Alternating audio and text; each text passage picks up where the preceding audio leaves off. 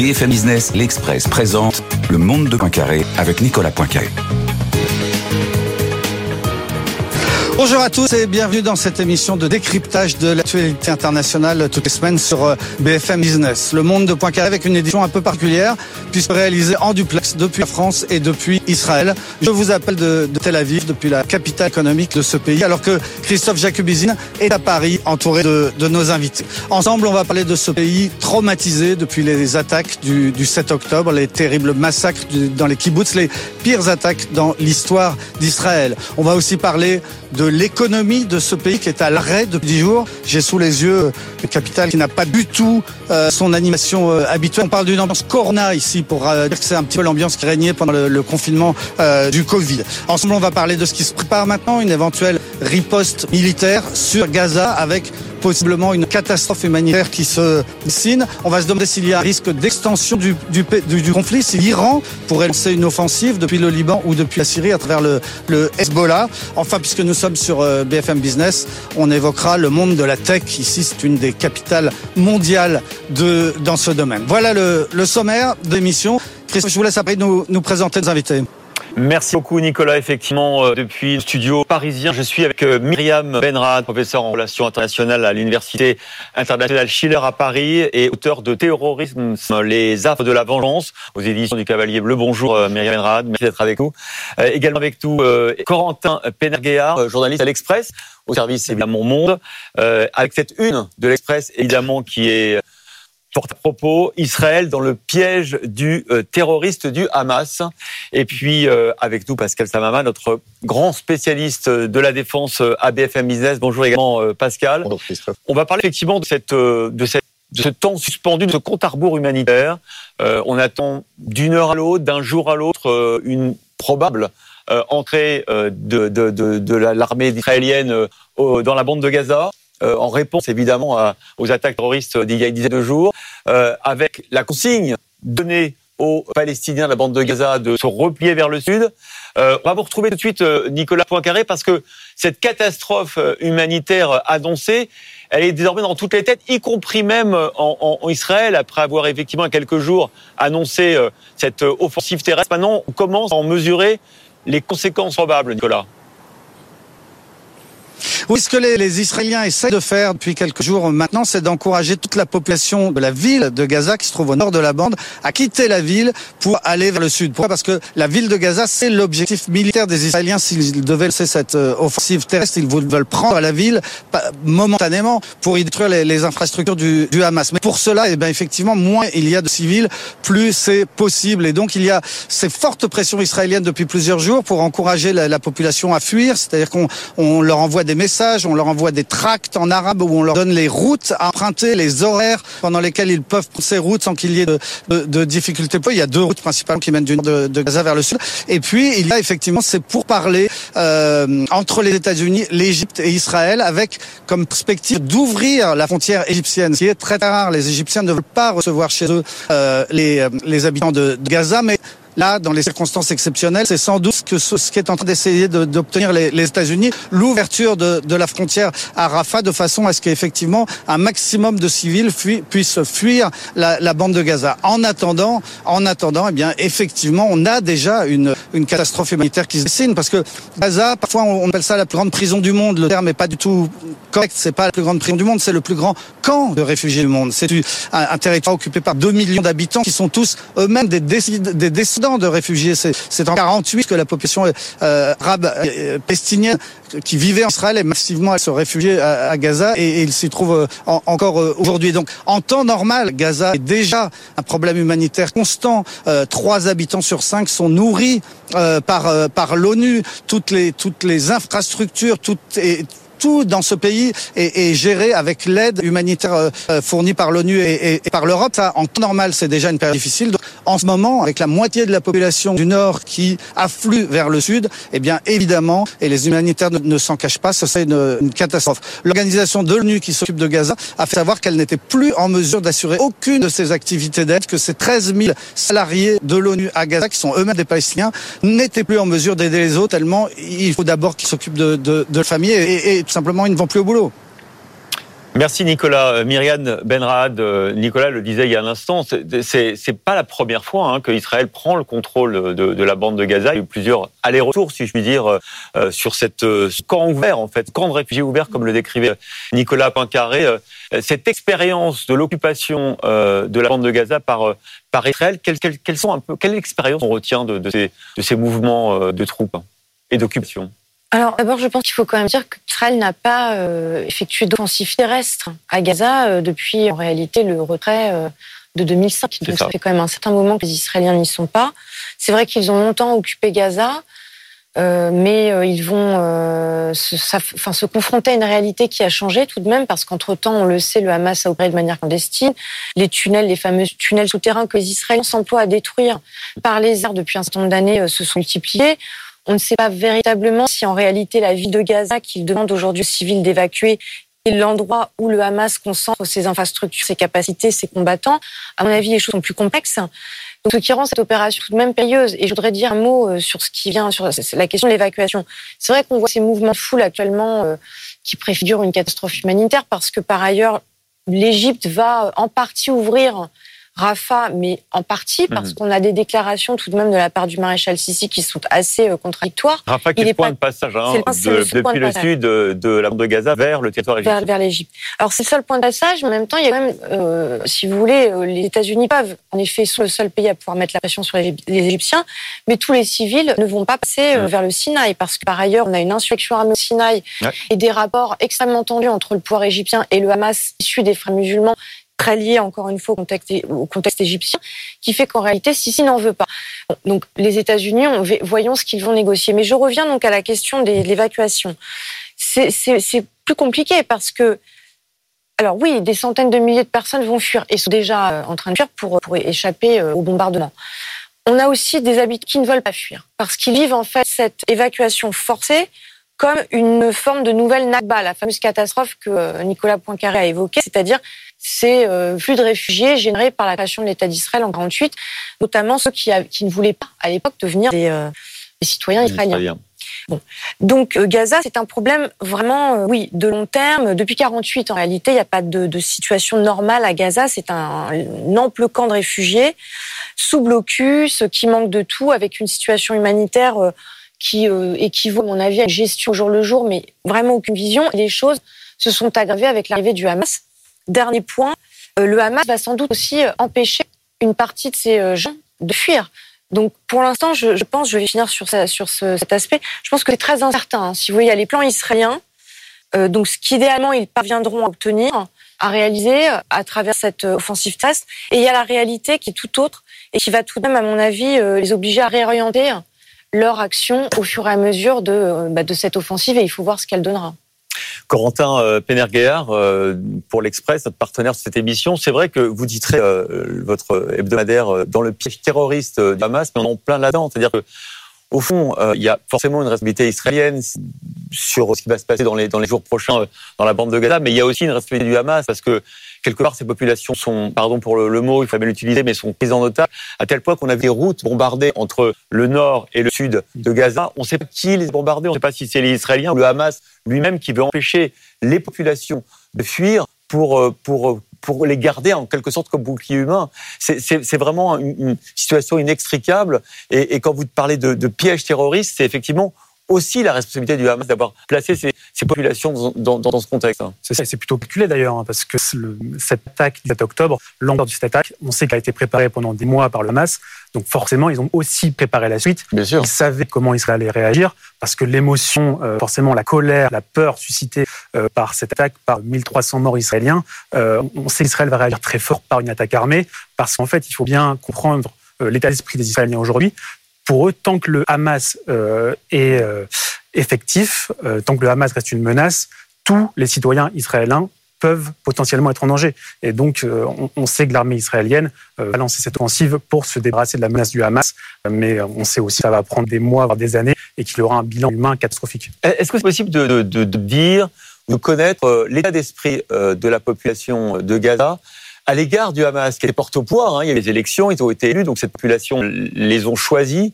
Aujourd'hui, Quel est l'état de l'opinion Gazaoui C'est très compliqué, je sais, de le savoir, mais... Oui, parce qu'il faut faire attention. Effectivement, il y a eu des élections en janvier 2006 euh, que le Hamas a remporté, mais dans la foulée, il y a aussi eu une guerre entre le Fatah et le Hamas euh, qui a abouti par un, un coup d'État hein, global euh, du Hamas. Et il n'y a pas eu d'élection depuis depuis 2006 en réalité. donc on est aussi dans un, pouvoir dictatorial, le Hamas qui impose toutes les règles. et donc effectivement, c'est très compliqué de savoir ce que les Gazaouis pensent du Hamas. Et clairement, tous les Gazaouis ne soutiennent pas l'action du Hamas, même si c'est vrai qu'on voit régulièrement ces célébrations après des attentats terroristes en Israël. On va partir tout de suite à Washington, retrouver notre correspondant Antoine Lard, parce que là-bas aussi, hein, la situation humanitaire préoccupe euh, les, les Américains. C'est quelque chose qui est, assez nouveau depuis quelques, quelques heures. Après, effectivement, cette période où les Américains disaient quoi qu'il arrive, on sera derrière Israël, ça sera sans doute le cas. Mais quand même, préoccupation, Antoine Lard, pour, euh, pour ce qui va venir dans les jours prochains. Oui, alors depuis les attaques du Hamas, les États-Unis affichent un soutien total à Israël, mais depuis plusieurs jours, on voit que Washington exprime de plus en plus son inquiétude pour les civils à Gaza. Les Américains font pression en coulisses sur Netanyahou euh, pour ouvrir un corridor humanitaire qui permettrait euh, d'acheminer de la nourriture et euh, des médicaments. Ils ont par ailleurs obtenu qu'Israël rétablisse l'accès à l'eau, au moins dans le sud de la bande de Gaza. Les Américains négocient également avec l'Égypte. Blinken, chef de la diplomatie américaine, était sur place hier. L'enjeu, c'est l'ouverture du poste frontière de Rafah. C'est le seul point de passage possible pour quitter Gaza pour le moment, la frontière est fermée, mais Blinken est confiant. Il dit que ça va ouvrir. Euh, Washington espère en tout cas évacuer par Rafah ses ressortissants. Il y a environ 500 palestino-américains qui sont bloqués à Gaza. Alors si la crise humanitaire euh, préoccupe les Américains euh, publiquement, ils n'appellent pas à la retenue ou à la désescalade. Selon le Huffington Post, le département d'État a interdit à ses diplomates de prononcer ces mots. L'objectif, c'est surtout de ne pas affaiblir Israël parce qu'il y a une chose que les Américains veulent éviter à tout prix, c'est un élargissement euh, du conflit. Joe Biden craint que l'Iran euh, et le Hezbollah profitent de la situation pour euh, attaquer Israël. Et c'est bien pour cette raison que les Américains montrent les muscles dans la région. Ils ont déployé d'une dizaine de navires de guerre au large de l'État hébreu. Et ce week-end, on a appris que le Pentagone a déployé un porte-avions supplémentaire qui devrait arriver sur Zo d'ici peu. Voilà, merci beaucoup Antoine qui nous décrivait Pascal Samama le, rapport de force militaire, en tout cas ce qui, venait de la part notamment des Américains. C'est vraiment ce combat asymétrique, mais, mais quelque part, euh, côté, euh, côté, côté Gaza, il y a la maîtrise du territoire, il y a les fameux tunnels dont, dont que, vous évoquez. Euh, comment ça se présente, ce rapport de force? Bah, C'est ce qu'on appelle une guerre asymétrique. Hein. Ça a été décrit depuis très longtemps. Hein. Sun Tzu euh, l'a décrit dans l'art de la guerre. On a vu euh, dans, dans toute l'histoire de l'humanité des guerres asymétriques entre des grandes puissances et des, et des, des troupes bien plus petites. Hein. La guerre du Vietnam, la guerre d'Algérie, euh, la guerre des Spartiates contre la Perse. On, on voit ça tout le temps.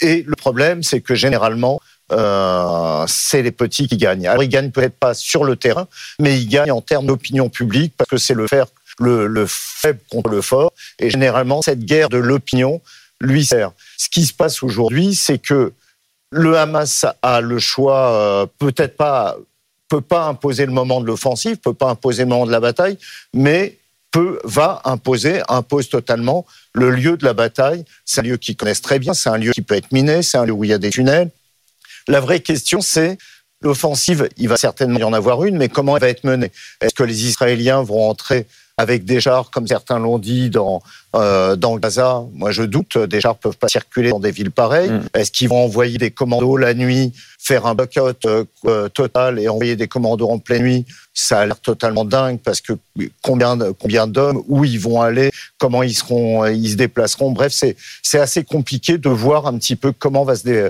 va se passer l'offensive et comment elle va se retourner si elle est trop violente contre Israël Alors effectivement, euh, c'est une question qu'on peut, qu'on peut poser. Euh, Myriam Benrat, c'est cette guerre de l'opinion derrière malheureusement la, guerre des armes, euh, cette forme de cynisme. Euh, est-ce que quel est l'état, l'image du Hamas dans la population palestinienne, mais aussi dans, dans le arabe en général?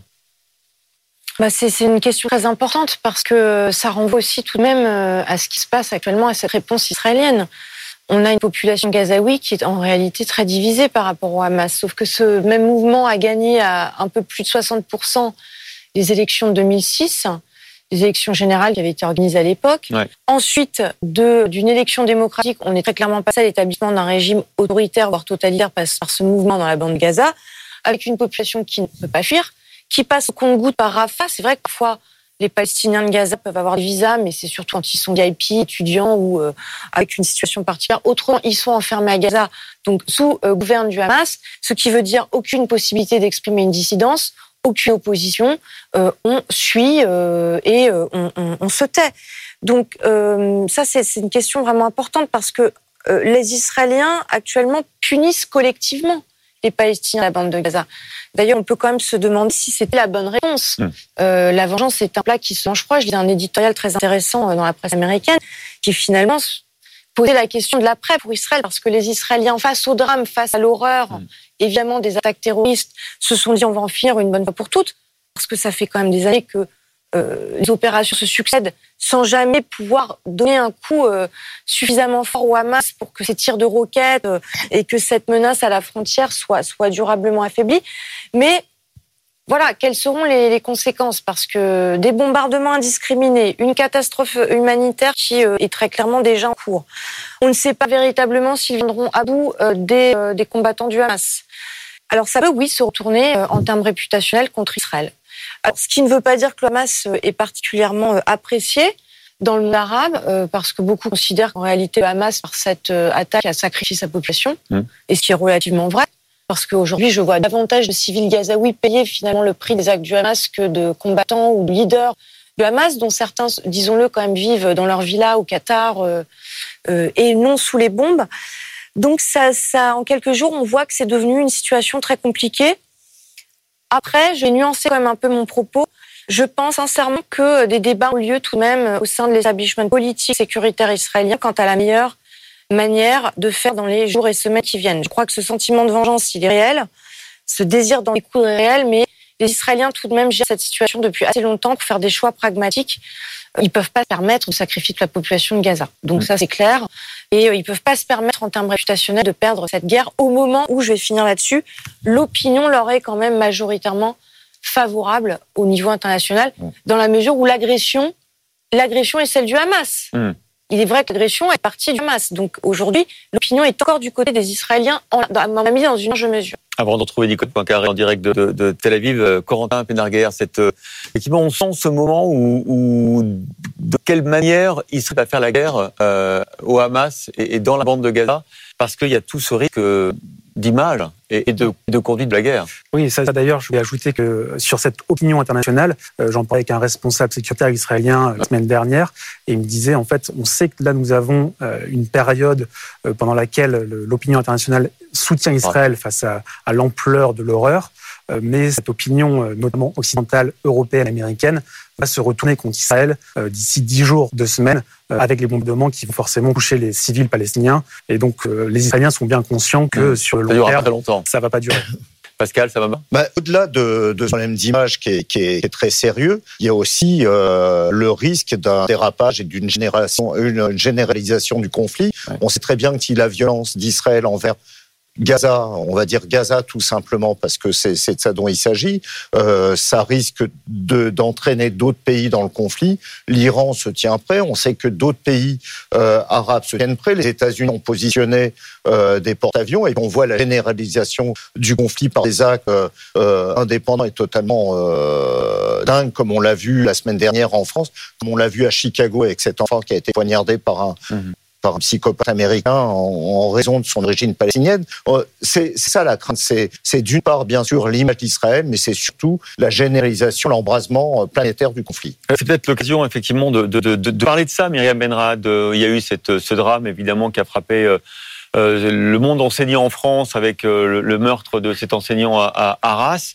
Est-ce qu'on peut envisager un lien entre les différents événements? Est-ce qu'il peut y avoir une sorte de de déclenchement de feu vert euh, d'une intifada mondiale ou est-ce que ce sont c'est juste un état d'esprit sans doute c'est juste euh, l'origine hein, de de de de, de l'assassin euh, qui voilà euh, qui vient de de de, de en tout cas de je crois qu'il est plus précisément d'une région euh, juste euh, à côté. Est-ce qu'il peut avoir été activé? Est-ce qu'il peut avoir été activé par par les puissances étrangères? Bah, tout d'abord, euh, en tout cas, le contexte français est très, euh, je dirais, se prête à cette logique, comme vous le disiez, de contagion, de transnationalisation du conflit. Et là, il n'y a rien de nouveau. le conflit israélo-palestinien a toujours été ce que j'appelle une passion française. On l'a vu lors des deux intifadas, on l'a vu à chaque guerre israélo-arabe c'est un conflit qui a toujours généré énormément euh, de passion en France, du fait de l'histoire de la France elle-même, euh, cette France coloniale, où sur le plan identitaire, on peut avoir une certaine jeunesse d'origine étrangère, du Maghreb ou d'autres pays arabes, qui va s'identifier à, euh, aux populations palestiniennes. Enfin, il y a un certain nombre, je pense, de phénomènes qui sont complexes. maintenant, concernant l'attaque d'Arras, à mon avis, il est clair que le contexte géopolitique, en tout cas en tant que contexte, a joué un rôle. Bon, il n'y a pas seulement la question du Proche-Orient, parce que ça intervient aussi tout de même trois ans après l'assassinat de Samuel Paty. Hmm. Donc, est-ce que c'était une manière aussi euh, de, excusez-moi, commémorer de manière totalement macabre cet assassinat? On ne peut pas, à mon avis, exclure tout de même cette impulsion que le contexte proche-oriental donne à des euh, à d'éventuelles carrières terroristes en France. Mmh, on soit mmh. bien clair. C'était déjà le cas d'ailleurs euh, du temps de la guerre civile en Syrie, guerre civile qui n'est pas finie, mais j'attribue pour ma part beaucoup des attentats qui nous ont touchés en France. Non seulement au retour, c'est vrai, de combattants qui étaient partis sur zone et qui nous avaient euh, frappés, on l'a vu avec les attentats majeurs du Bataclan et, et d'autres, mais le contexte géopolitique, tout de même syrien, a lourdement pesé pendant plusieurs années sur nous. Alors, nul besoin de préciser que la question israélo-palestinienne qui est encore plus ancienne, qui a toujours généré euh, cette, cette polarisation, ces affrontements, ces violences en France, elle a le potentiel, disons-le, disons-le, de générer euh, des aspirations terroristes. Maintenant, le problème, c'est qu'il est très dur en fait de les, euh, de les détecter. Bien sûr. On l'a vu avec cet assassin donc d'origine ingouche qui effectivement a agi quand même le vendredi 13. C'était le jour du début d'une volonté de, de, de généralisation de l'Inifada hein, qui avait été lancée par, le, par le, un des chefs du Hamas. Hein. mais après, l'enquête devra démontrer s'il y a eu oui ou non à un moment donné une activation ah, il, semble, en tout cas d'après nos collègues journalistes qui ont interviewé des proches euh, du terroriste, euh, que c'est un, jeune qui était radicalisé euh, islamiste, évidemment, mais aussi parlait énormément du Proche-Orient et ces derniers jours du, conflit israélo-palestinien. donc je pense qu'on peut établir un lien assez évident et, et, qui est et aussi chercher un prof d'histoire géo ce qui évidemment n'est pas le hasard quand on connaît le, le contexte du conflit israélo-palestinien et qui, qui est enseigné dans ses cours. Alors là, vous avez bien montré euh, les uns et les autres, effectivement, le, le, contexte euh, géopolitique mondial. Euh, on n'est pas d'abord le risque d'une généralisation régionale, et puis ensuite les acteurs. On ira à Washington, le financement américain, le, voilà, comment le monde va se positionner autour de ce, de ce conflit. On va repartir tout de suite. Vous retrouvez Nicolas Poincaré depuis Tel Aviv parce qu'on le mesure, on le voit bien. Les enjeux vont bien au-delà aujourd'hui de la bande de Gaza. Oui, effectivement. Alors, tous les Israéliens euh, avec qui je parle depuis euh, une dizaine de jours sont sensibles hein, au fait qu'il y a une mobilisation internationale euh, des États-Unis, de l'Europe principalement en faveur d'Israël, parce que les événements du 7 octobre ont été tellement monstrueux, tellement inimaginables que effectivement Israël est encore aujourd'hui aux yeux du monde la, victime. Et pour les Israéliens, c'est très important. Le pays a été vraiment sidéré par ce qui s'est passé le, le 7 octobre. Fait une trentaine d'années que je viens régulièrement en Israël et ce qui me frappait à chaque fois, c'est que les Israéliens avaient toujours la volonté de continuer à vivre comme si de rien n'était. Dans les années passées, quand il y avait un attentat à Tel Aviv, si vous étiez à Jérusalem, la vie continuait et, vice versa. Quand il y avait une intifada à Gaza, si vous étiez euh, à quelques kilomètres de Gaza, vous ne le saviez pas. Là, ce qui c'est totalement différent. Là, c'est un pays qui s'est arrêté le, le, 7 octobre. Les entreprises ont tout fermé leurs portes. Les écoles ont fermé. Elles rouvrent seulement euh, ce lundi euh, de, façon euh, en Zoom, hein, vous voyez, pas, en, pas en présentiel, en virtuel. Quoi. Les profs, euh, comme pendant le coronavirus, euh, donnent des cours sur, Internet. Donc les entreprises se sont arrêtées, les écoles se sont arrêtées, les boutiques se sont arrêtées, et surtout les gens, les gens ont mis plusieurs jours à réaliser ce qui s'est passé, à réaliser l'ampleur des des, des, massacres dans les kibbutz, dans ce festival de, musique. Le bilan a mis du temps à, à être publié, s'aggraver comme ça de, de jour en jour. Et à l'heure où on parle, on en est encore là. On en est encore à une société israélienne très très traumatisée par ce qui s'est passé le 7 octobre et très mobilisée pour qu'il y ait une réaction. Les gens le disent chacun avec des mots euh, euh, différents, mais, mais tous les Israéliens avec qui j'ai parlé disent on n'a pas le choix. Il va falloir essayer d'aller détruire le Hamas à Gaza, même si, vous de, de, très bien l'expliquer, ce sera militairement compliqué, ce sera sans doute une sale guerre, ça fera des morts, mais, mais l'opinion israélienne attend une réponse militaire. Merci Nicolas. On, vous retrouve bien évidemment en direct de Tel Aviv dans, quelques instants. Euh, sur ce plateau pour cette deuxième partie euh, qu'on a intitulée Qui entre en guerre finalement Qui sont les, protagonistes de ce conflit euh, au Proche-Orient Élargi bien évidemment à, l'ensemble de la région et en partie au reste du monde. avec nous Marc Lavergne qui est directeur de recherche émérite au, CNRS. Merci de nous avoir rejoint. Et également Bertrand Bzancenot, ancien ambassadeur de France au Moyen-Orient, notamment au Qatar et en Arabie Saoudite d'immenses spécialistes, bien évidemment, de ces questions. Merci à tous les deux. Et Benaoud Daïm, que je ne présente plus, qui est notre éditorialiste international. Euh, on va donc parler de cette euh, généralisation, il ne faut pas exagérer, mais en tout cas de cette implication de différents protagonismes dans, ce conflit entre Israël et le Hamas. Peut-être, euh, on va commencer avec vous, Bertrand Besancenot. vous, étiez, vous connaissez très bien le Qatar, l'Arabie Saoudite. quels sont les liens? Déjà, finalement, dis-moi qui te paie, je dirais, pour qui tu travailles. Quels sont les liens du Hamas avec le Qatar, par exemple, avec euh, euh, potentiellement euh, l'Iran, j'allais dire l'Union européenne, car on finance aussi, on paye les fonctionnaires de la bande de Gaza. Au fond, quels sont les moyens, les sources de financement d'Hamas? Bah, Les sources de financement, bon, encore une fois, c'est assez difficile d'avoir une réponse exhaustive. On sait, puisque vous parlez du Qatar, qu'il y a eu un arrangement fait entre le Qatar et Israël pour faire en sorte que le salaire des fonctionnaires de, la, de, Gaza, qui sont en réalité des gens du Hamas, c'est exact, eh bien, soient payés par le Qatar afin d'éviter, entre guillemets, une explosion sociale, d'où l'arrangement qui permet aussi à quelques centaines, voire quelques milliers de Gazaouis d'aller travailler en Israël. Donc ceci correspond, si vous voulez, à un arrangement qui a été fait et qui correspond, si je puis dire, à une politique, moi, qui paraît assez claire de la part de Netanyahou, qui a toujours été, si vous voulez, d'essayer de, de marginaliser l'autorité palestinienne et au contraire de favoriser un arrangement sécuritaire euh, avec le Hamas. C'est très dangereux comme jeu, non? Absolument. Et je pense que ce que l'on voit aujourd'hui montre en quelque sorte l'échec de cette politique. Et d'autres sources de financement, par exemple, on dit beaucoup que, que l'aide européenne et peut-être, qui évidemment décide des populations civiles qu'on a, vraiment besoin, est-ce qu'elle peut être détournée au profit d'un réarmement, par exemple, du oh bah, Je pense que ça me paraît assez évident. Euh, quand on voit les résultats, quand une opération comme celle-là a pu être menée, ceci montre qu'il y a forcément une partie de cette aide qui, qui part ailleurs. Enfin, je crois que c'est clair, que ce soit pour l'aide européenne ou pour l'aide de Qatari. D'où effectivement le, le sentiment que cette assistance euh, a été détournée en partie, en tout cas, de son objectif, et que le, Hamas a poursuivi des objectifs qui étaient propres, avec naturellement le soutien des Iraniens, mais je pense qu'on y viendra après. Effectivement. Peut-être, euh, Benaouda, juste une question. Est-ce que ça, ça euh, quelle est l'implication des différentes puissances régionales dans ce conflit? Est-ce que c'est l'occasion de mettre un peu carte sur table sur qui soutient qui et comment certains, on le voit déjà, hein, essaient de s'extraire hein, de, de, ce bourbier?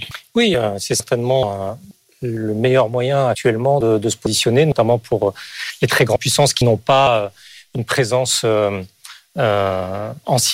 euh, comme la Chine. il y a un, article très intéressant du directeur de l'Institut du Moyen-Orient du CIC qui est le principal centre d'études du ministère de la Sécurité d'État à Pékin, pour euh, détailler euh, les responsabilités selon ce, chercheur Yu Chun de euh, des États-Unis à, leurs yeux et pour insister sur le fait que désormais depuis deux trois ans la Chine étant le premier partenaire commercial de l'ensemble des, pays de la région la Chine était à même de pouvoir s'imposer en tant que médiateur dans, une, dans une fois de plus, une, fois de plus, sachant que rappelons-le et chacun le sait autour de cette table, qui aurait parié un, euro sur le fait que ce soit à Pékin que la réconciliation entre l'Iran et l'Arabie Saoudite euh, se, signe. de ce point de vue-là, vous avez la Chine qui a décidé euh, de, de, de s'inviter dans ce dans, dans, dans cette mm. affaire, mais vous avez aussi euh, l'Union européenne qui, d'une certaine façon, ne sait plus à quel sens se vouer, où vous, vous voyez la présidente de la Commission européenne euh, être contredite par le, le, haut représentant de la politique étrangère de, de l'Union européenne euh, de façon frontale. Et de ce point de vue-là, autant vous sentez du point de vue des Chinois une ligne directrice claire, autant du point de vue des Européens, et ce n'est, ce n'est pas un scoop en tant que tel, on, on sent un flottement de plus en plus, de plus en plus important, mais qui remonte en fait au-delà de cette, de cette affaire-là. Si vous, il suffit de reprendre le vote qui eu à l'Assemblée générale des Nations Unies euh, en mois de décembre 2022 pour, euh, euh, où il a été question de, soumettre à la Cour internationale de justice la question de l'occupation euh, israélienne en, Cisjordanie. Et vous avez vu, vous regardez, vous avez eu des pays européens de l'Union européenne qui se sont abstenus, d'autres qui ont voté pour, d'autres qui ont été contre. Et dans ce cas, vous n'avez pas d'Union européenne qui parvienne à parler d'une seule voix dans, dans ce dossier. Flottement aussi aux États-Unis. Hein, on le voit, le contexte politique est extrêmement difficile au Congrès américain. Euh, et, du coup, euh, les Américains qui ont promis d'aider, quoi qu'il arrive, quoi qu'il en coûte, on pourrait ajouter, hein, euh, les Israéliens sont face à un problème parlementaire. Il faut faire adopter les fonds supplémentaires. C'est beaucoup plus compliqué qu'on ne le pense. Antoine peut-être à Washington pour nous. Oui, les États-Unis ont déjà fourni euh, des missiles, des intercepteurs pour le dôme de fer. Ils ont également expédié par avion euh, des munitions. Washington promet de nouvelles livraisons euh, dans les prochaines semaines et dit qu'il fournira toute l'aide nécessaire. Alors pour le moment, le Pentagone puise dans ses stocks et peut fournir aux Israéliens les équipements dont ils ont besoin, mais assez rapidement, ça risque de ne pas suffire. Il va donc falloir une rallonge budgétaire et aux États-Unis, c'est le Congrès qui tient les cordons de la bourse. On ne peut pas dépenser le moindre dollar sans son feu vert. Le problème, c'est que depuis quasiment deux semaines, le Congrès est totalement paralysé. Il n'y a plus de speaker, de président à la Chambre des représentants. Un vote doit avoir lieu mardi pour désigner le nouveau titulaire du poste, mais sans certitude que ça marche. En fait, les républicains qui ont la majorité à la Chambre n'arrivent pas à se mettre d'accord. C'est un chaos jamais vu qui tombe au plus mauvais moment et qui pourrait euh, compliquer et retarder l'aide promise par Joe Biden. Merci Antoine et Marc Laverne, vous êtes directeur de recherche émérite au, au, CNRS. Du coup, il y a finalement l'impression que le rapport de force, il est, aussi très régional parce que cette défaillance de certaines grandes puissances, enfin défaillance, on verra ce que feront les Américains, mais, mais quand même, ça va être compliqué. Les Européens, Bélaouda en parlait. Au fond, comment s'articule le jeu entre euh, le Qatar, l'Iran, l'Arabie Saoudite? Quel est leur intérêt euh, ou pas que ce conflit euh, se durcisse? Ben c'est un petit peu, comme vous le dites, une situation extrêmement complexe, non seulement entre les États, mais aussi entre, je dirais, les États et leur population.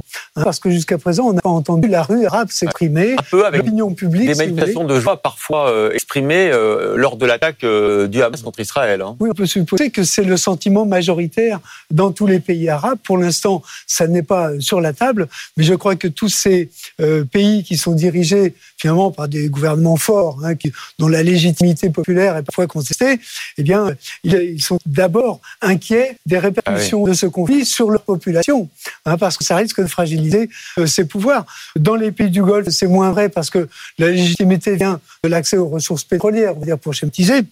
Mais dans des pays comme l'Égypte ou bien euh, d'autres pays euh, comme euh, le Proche-Orient, d'une manière générale, il est possible qu'il y ait des fractures qui apparaissent au sein de chacune de ces populations. Prenez le Liban, par exemple, où évidemment on a d'un côté le Hezbollah qui, qui cherche un peu ses marques, je dirais, dans cette situation qui lui est imposée. Hein, visiblement, il n'a pas, pour la première fois, la main sur l'initiative euh, de cette confrontation avec Israël. Et apparemment, l'Iran semble retenir sa main hein, de, de, au cours des derniers jours. Hein. C'est bien l'impression qu'on a. Donc, ouais. euh, il y a beaucoup de boîtes noires, si vous voulez, au niveau des, des gouvernements arabes dont on peut penser qu'ils sont tous perturbés par cette situation. Pensons à tous ceux qui ont participé à l'alliance d'Abraham. Eh bien, euh, aujourd'hui, il y a une remise en question qui est en Arabie Saoudite, mais pas seulement en Arabie Saoudite. Mmh. Peut-être que dans d'autres pays, on se demande jusqu'où il faut aller trop loin. Et puis, euh, il y a effectivement un rapport de force et d'intérêt avec Israël qui est euh, où il y, a, il y, a, déjà des engagements qui sont pris et qui ne sont pas qu'il faut qu'il faut tenir. C'est vrai, Myriam Benra, que cette on parlait des accords d'Abraham, cette politique de normalisation des relations entre Israël et certains pays euh, arabes, initiée notamment par les Américains, là a l'air complètement et complètement stoppé, bien évidemment. Pas complètement, parce qu'on a vu à quel point l'Arabie Saoudite faisait attention quand même à ne pas aller trop loin dans la rupture euh, avec, euh, avec Israël, mais est-ce que pas On a l'impression que les Américains eux-mêmes, en train quand on voit qu'ils sont en train de parler aux Égyptiens pour essayer de faire un corridor, sont un petit peu en train de changer leur politique aussi là-bas. Est-ce que c'est pas l'échec de ce processus de pacification, de normalisation à l'américaine? Oui, alors un échec, si on considère que ça a été une réussite, parce que pour moi, l'accord d'Abraham, si vous me demandez mon avis, c'est tout de même essentiellement une paix de gouvernants qui, n'est pas nécessairement aligné sur les opinions publiques. Mmh. Donc, euh, mais d'ailleurs, euh, alors on peut parler de l'Arabie Saoudite, euh, on peut parler d'autres pays, du Maroc ou d'autres États qui ont choisi de manière plus officielle donc de normaliser leurs relations, parce qu'il y avait déjà des relations officieuses, dire, oui. on peut dire. Mais là, c'est officiel parce qu'il y a des compagnies aériennes bon, qui volent voilà. Donc, là, du Maroc à Tel Aviv, de, de, mais, Koweït. Mais c'était tout de même essentiellement économique. le volet était oui. essentiellement économique.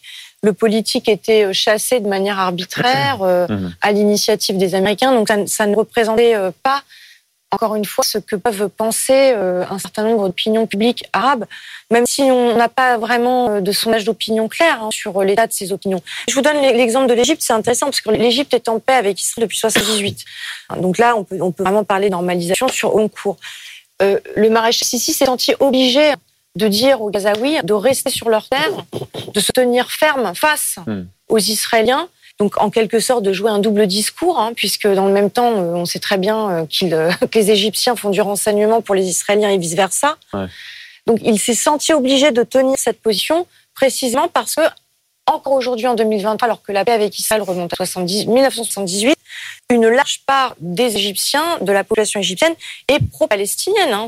C'est tout simple. Donc, euh, donc euh, si vous voulez, on verra ce que cette crise fait euh, des accords d'Abraham et, comment ça se répercute au niveau de relations. Mais à mon avis, elles sont détériorées pour longtemps parce que là, on est sur des, des frappes intenses, une situation, comme on l'a dit tout à l'heure, humanitaire catastrophique pour les Palestiniens, ça aura un impact sur les relations d'Israël avec son voisinage arabe. Mais Bertrand Rosanceau, quand on vous écoute tous les quatre, on se dit qu'à tout moment, ça peut déraper, qu'à tout moment, l'opinion publique, un régime qui est déstabilisé, euh, volonté politique de pacifier euh, qui était allait même jusqu'à l'Iran quelque part, euh, d'une manière ou d'une autre. Tout ça est remis, remis en cause. Hein. Oui, mais si vous voulez, il faut revenir à ce que sont les intérêts fondamentaux de chacun des pays.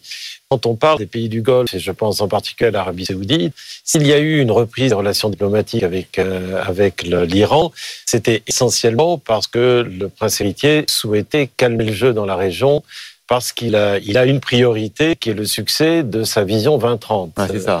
Et donc transformer économiquement notamment son pays. Totalement, économiquement et socialement. Et socialement. Et pour ce faire, il sait très bien que les investisseurs internationaux ne viennent dans une région que si elle est à peu près au calme et mm. pas si elle est en plein conflit. Donc, préoccupation première des Saoudiens, c'est bien celle-là. Donc ils ont euh, effectivement un intérêt à essayer de normaliser avec Israël, mais pas à n'importe quel prix, d'autant plus que le gardien des, des lieux saints d'islam euh, sait très bien qu'il a une responsabilité particulière et il sait qu'à la fois Washington et Tel Aviv tiennent particulièrement à obtenir ce résultat. Mmh. Eh bien, quand la personne en face tient absolument un résultat, vous lui faites payer cher. Donc les, les Saoudiens ont fait monter les enchères en mettant toute une série de conditions à la fois des conditions bilatérales avec les États-Unis, mais également quelque chose sur la question palestinienne. Donc il est clair qu'aujourd'hui, la façon dont les événements se déroulent font qu'en tout cas, le rapprochement entre Israël et l'Arabie saoudite est en tout cas pour le moins reporté pour un temps. Bien, qui avait intérêt à ce que le Hamas passe ainsi à l'offensive en dehors du Hamas? Est-ce qu'il y avait d'autres partis dans la région qui pouvaient avoir intérêt À un moment donné, on se pose la question de l'Iran, par exemple, hein, quand le Hezbollah a commencé à à vouloir intervenir au, sud Liban, on s'est dit, est-ce que finalement l'Iran n'avait pas intérêt d'arrêter le processus Mais l'Iran n'active pas le Hamas, je le sais bien. Donc, donc est-ce que c'est une initiative, selon vous, isolée du Hamas? C'est une initiative euh, palestinienne, ça c'est euh, incontestable. Et euh, les, Israéliens et les Américains eux-mêmes l'admettent de façon détournée, mais ils l'admettent. Donc, essayer de relier cet événement qui relève d'une préparation sur le long cours euh, à un téléguidage ou une manipulation. Non, mais pas euh, téléguidage, mais bien objectivement, ils étaient financés, ils étaient réarmés, donc il y avait des gens qui savaient quand même. Et il y avait potentiellement. Cette... Mais étrangement, strictement personne n'a pu, euh, pu le détecter. Donc c'est qu'il y, a eu, il y a eu un, un, degré de secret de préparation. Euh, et ce n'est pas on en a souvent parlé, ce n'est pas faute d'avoir d'avoir signalé. Je rappelle, je rappelle cet événement, hein. c'était lors d'un colloque à Abu Dhabi en novembre 2022, où le ministre saoudien des Affaires étrangères le disait ouvertement, mais personne ne l'écoutait, hmm. que ça allait euh, tôt ou tard exploser. Euh, et, c'est étrange comme il y avait une forme de... C'est le ministre saoudien des Affaires étrangères qui l'a dit. Hein. Et c'est étrange comme il y avait le refus absolu de saisir ce que euh, cet observateur, si je veux dire, cet acteur de premier rang, pouvait dire. Et de ce point de vue-là, on a l'impression que cette sidération sert aussi à oblitérer le fait qu'il y a beaucoup de gens qui ont refusé l'analyse euh, rationnelle de ce qui était en train de se passer. On, va retrouver euh, tout de suite, euh, on va aller voir Nicolas Poincaré à Tel Aviv, parce que tout à l'heure, Nicolas, vous avez utilisé une expression vraiment intéressante. Vous dites ici, c'est l'ambiance corona, coronavirus, c'est-à-dire la vie économique s'est arrêtée en quelque sorte. On, va tout à l'heure être avec un, des acteurs de, l'économie de la tech israélienne. Mais, mais vous disiez que par rapport à d'autres situations d'urgence, de guerre, cette fois-ci, tout semble bel et bien arrêté comme, euh, suspendu, Nicolas. Oui, exactement comme euh, comme pendant l'épidémie du Covid, une sorte de, confinement euh, qui s'est fait spontanément. Hein. Si les boutiques ne sont pas ouvertes, c'est que tout simplement après après ces, massacres du 7 octobre, il y a énormément d'entreprises, de, commerces, de où, où, les patrons tout simplement disent on reste chez Il y a les il il y a les tirs de roquettes, et puis il y a manque d'énergie, tout simplement pas l'envie de tourner l'économie comme si rien ne s'était passé parce que il s'est passé quelque chose le, le, 7 octobre qui est sans doute le, pire événement euh, euh, qui est pays qui est connu ce, ce pays. Donc donc c'est ce qui explique qu'il est euh, encore euh, aujourd'hui totalement à l'arrêt. Alors ça, ça coûte cher, hein. ça coûte cher parce que euh, bah, les entreprises ne tournent plus et puis parce qu'il y a 300 000 il y a 300 000 réservistes qui ont été appelés et qui sont massés aussi bien au nord du pays qu'au au sud autour de, de Gaza et l'État israélien paye les salaires de ces réservistes. Hein. C'est la règle, les salaires, charges sociales comprises. Donc chaque chacun, ces 300 000 hommes et femmes qui ont été euh, mobilisés coûtent une fortune euh, à, l'économie. Euh, si vous me permettez juste de rajouter un mot sur tout ce que vous venez de dire d'un point de vue plutôt géostratégique, vous évoquez, et c'est très intéressant, l'Arabie Saoudite, le rôle du Qatar, le rôle de l'Égypte, etc. Vu d'ici, c'est un petit peu différent. Vu d'ici, quand on parle aux Israéliens, il y a un seul ennemi, hein. Il n'y en a pas. C'est l'Iran. Euh, c'est l'Iran pour les Israéliens, à tort ou à raison, qui est derrière tout ça. Euh, et, il y a quelques jours, il y a eu euh, des bombardements euh, qui venaient du sud Liban euh, euh, sur des, des, des, villages au nord, au, nord d'Israël. On a cru que c'était le début d'une vraie offensive. Finalement, c'était plutôt une fausse alerte. Mais ce soir-là, je parlais avec un, un officier de l'armée israélienne. Je lui disais, est-ce que l'Iran est en train de vous attaquer? Il m'a répondu, mais l'Iran nous attaque depuis jours. Et depuis le début, c'est l'Iran. Donc dans, dans l'esprit, ou encore une fois, dans l'esprit des, des, officiers israéliens que j'ai rencontrés, depuis le début, cette, cette attaque du Hamas est téléguidée par les Iraniens. Merci Nicolas. Avant de parler des, conséquences économiques, du coup, vous avez ouvert la boîte de Pandore. On a tous envie de réagir sur ce plateau, sur euh, le rôle de l'Iran qu'on a un peu évoqué tout à l'heure, mais peut-être qu'il faut l'approfondir quand on voit effectivement le, sentiment des, des, Israéliens. Euh, peut-être avec chacun d'entre vous rapidement, euh, euh, on, va peut-être voir avec, euh, avec, avec vous. Est-ce que, est-ce que vous pensez vraiment que c'est l'Iran qui a déclenché a 10 jours? Est-ce qu'il peut y avoir, Bertrand Bosansto, une, une forme d'implication iranienne ou elle est complètement fantasmagorique? Les Iraniens, de toute façon, en général, agissent toujours par des proxys. Euh, ils ne le font pas directement. On connaît leur influence sur le Hamas. C'est vrai que c'est une opération euh, palestinienne. Néanmoins, plusieurs indices montrent qu'il y a eu une préparation euh, qui a été faite à Beyrouth avec des représentants iraniens. Et d'autre part, comme vous l'aviez dit vous-même, à la fois en termes de financement et d'armement, ceci vient d'Iran. Donc on peut voir très bien l'intérêt de l'Iran à essayer justement d'éviter un rapprochement saoudo-israélien. Et c'est aussi une façon de promouvoir au sein du camp palestinien leur proxy, qui est le Hamas, profitant de, du discrédit de l'autorité palestinienne.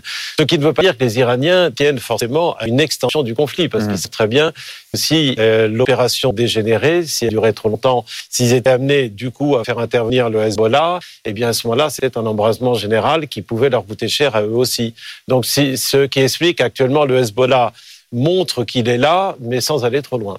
Marc Laverne. Oui, on a effectivement l'impression que l'Iran retient sa main. Et d'un autre côté, il y a aussi deux centres de pouvoir, en quelque sorte, ou plusieurs centres de pouvoir à Téhéran. Et jusqu'à présent, on ne voit pas bien, euh, il n'y a pas eu de déclaration, je dirais, va en guerre de la part de l'Iran, qui agit donc euh, par ce proxy euh, qu'est le.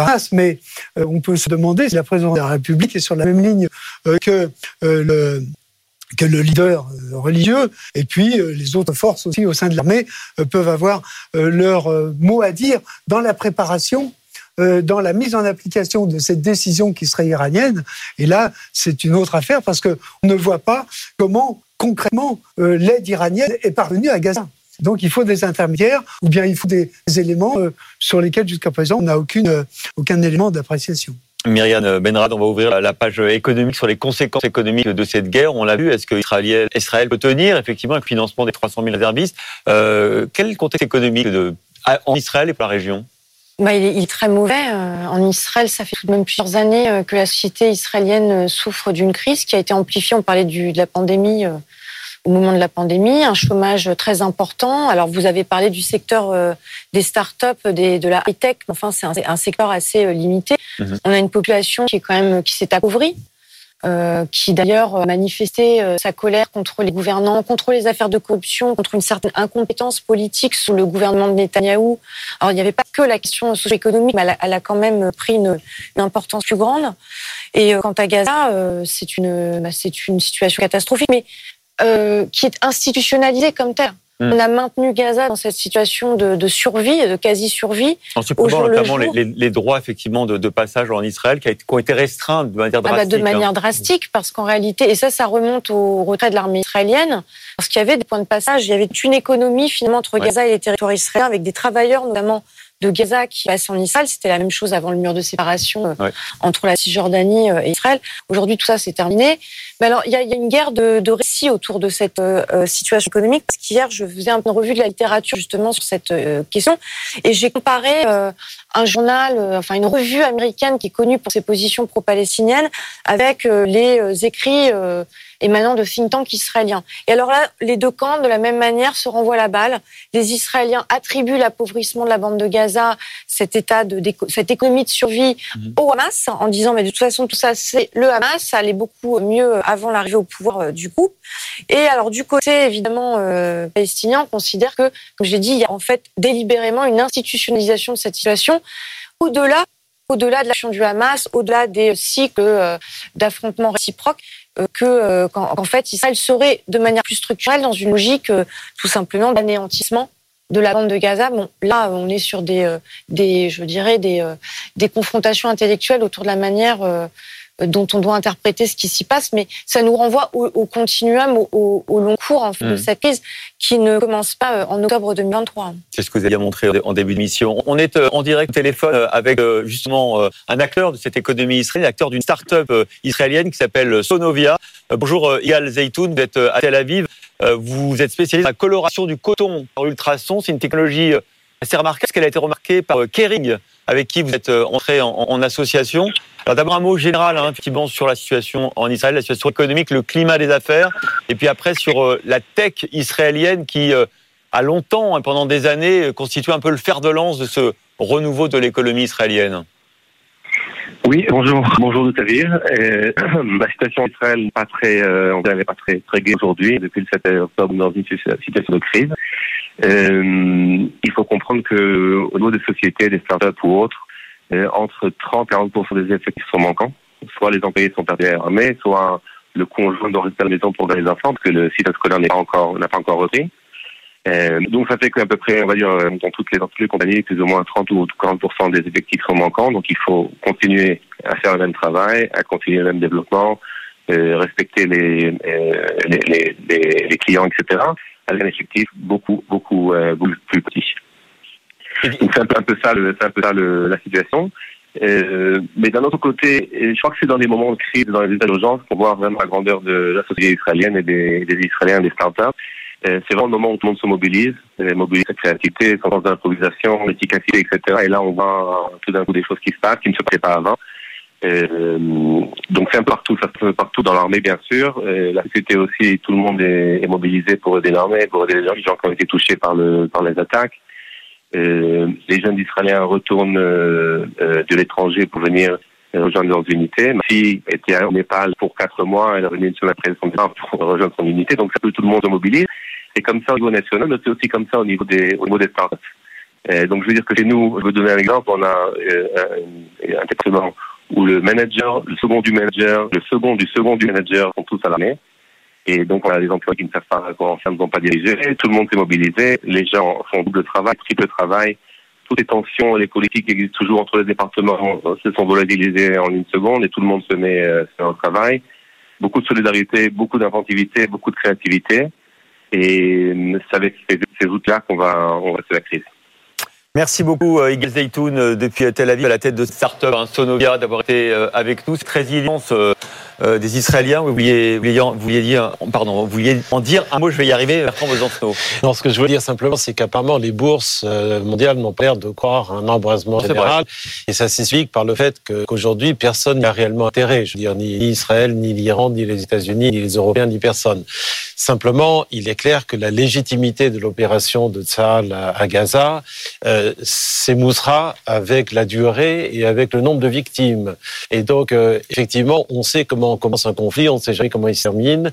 Et donc là, il y a toujours un risque d'embrasement. Pour le moment, c'est clair, la plupart des, gens ne croient pas que, enfin, pensent que l'opération restera limitée. Mais euh, on n'en a aucune certitude. Mais c'est vrai que c'est très marquant, on en a beaucoup parlé à l'antenne BFM depuis plusieurs jours, de voir finalement indifférence est peut-être un petit peu fort, mais l'amortissement extrêmement rapide par les marchés financiers de ce qui se passe au Moyen-Orient. On n'a pas vu de flambée des cours du pétrole, un peu le gaz, mais pour peut-être d'autres raisons, mais des bourses qui vont sont en pleine forme, mais qui n'ont pas, il n'y a pas eu de crack, comme si euh, l'accumulation des chocs successifs depuis trois ans faisait que peut-être à tort, l'économie mondiale pense que de toute façon, tous ces chocs-là, on arrive à les amortir l'un ou l'autre. Oui, en effet, c'est même frappant comment le, directeur du département euh, Moyen-Orient euh, du FMI, euh, lors des assemblées générales qui sont tenues à Marrakech, a, dit qu'il s'agissait d'un tremblement de terre, donc c'est une source autorisée, si je puis dire, et que c'est absolument pris en compte. alors, est-ce que cela relève de la myopie intellectuelle? Parce que comme personne n'a strictement rien vu de ce qui s'est passé en, de la bande de Gaza vers Israël, Peut-être que personne ne voit ce qui est en train vraiment de se, de, se dérouler entre, entre l'Iran et, et, Israël et, Gaza. C'est aussi une, possibilité. Ou aussi la volonté de ne pas y croire, tout simplement. Euh, vous voyez euh, même des histoires comme euh, qui, a circulé un temps euh, sur les réseaux sociaux et ça a été démenti par le Qatar, sur lequel le Qatar s'arrêtait à fermer les robinets de gaz. Euh, et il a fallu que le, le, dise que c'était, ça relevait de, de la fantaisie. Euh, mais même ça, ça n'a pas d'effet sur, sur les cours. Donc il y a peut-être une volonté de se convaincre que tout ira bien à la fin des fins. c'est, une hypothèse parmi, parmi d'autres parmi d'autres. Vous avez raison, Benaouda. Merci en tout cas beaucoup, Marc Lavergne, Bertrand Mosansto, euh, euh, Myriam Bedrad et, et, et On va tout repartir, bien évidemment, pour clore cette émission euh, avec vous, Nicolas Poincaré. Et puis Tel Aviv, comme le dit Benaouda, pour l'instant, sorte de... Peut-être qu'on va voir les choses hein, depuis, depuis, depuis Paris ou depuis l'Occident, mais vous êtes au milieu de, ce, de cette marmite et on ne sait pas ce qui va en sortir.